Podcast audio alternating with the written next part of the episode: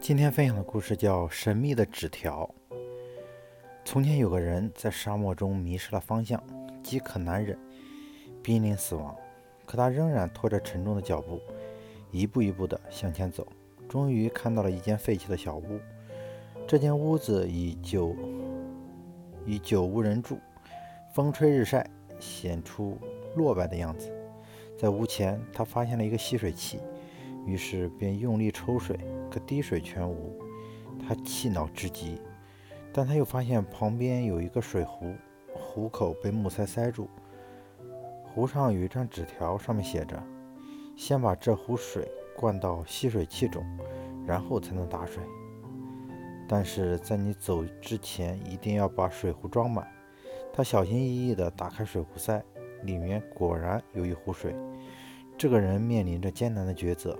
是按照纸条上所说的，把这壶水倒进吸水器里，还是直接把这壶水喝下去呢？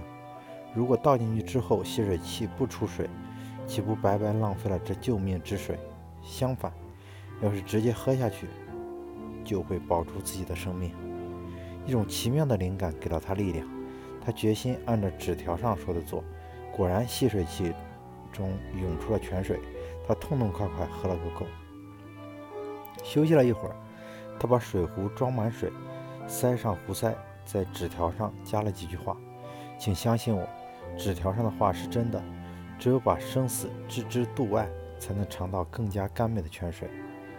把自己限定在一个固定的模式中，无异于作茧自缚。还是放开自己的手脚，你将有更广阔的施展空间，你也才能获得更多。”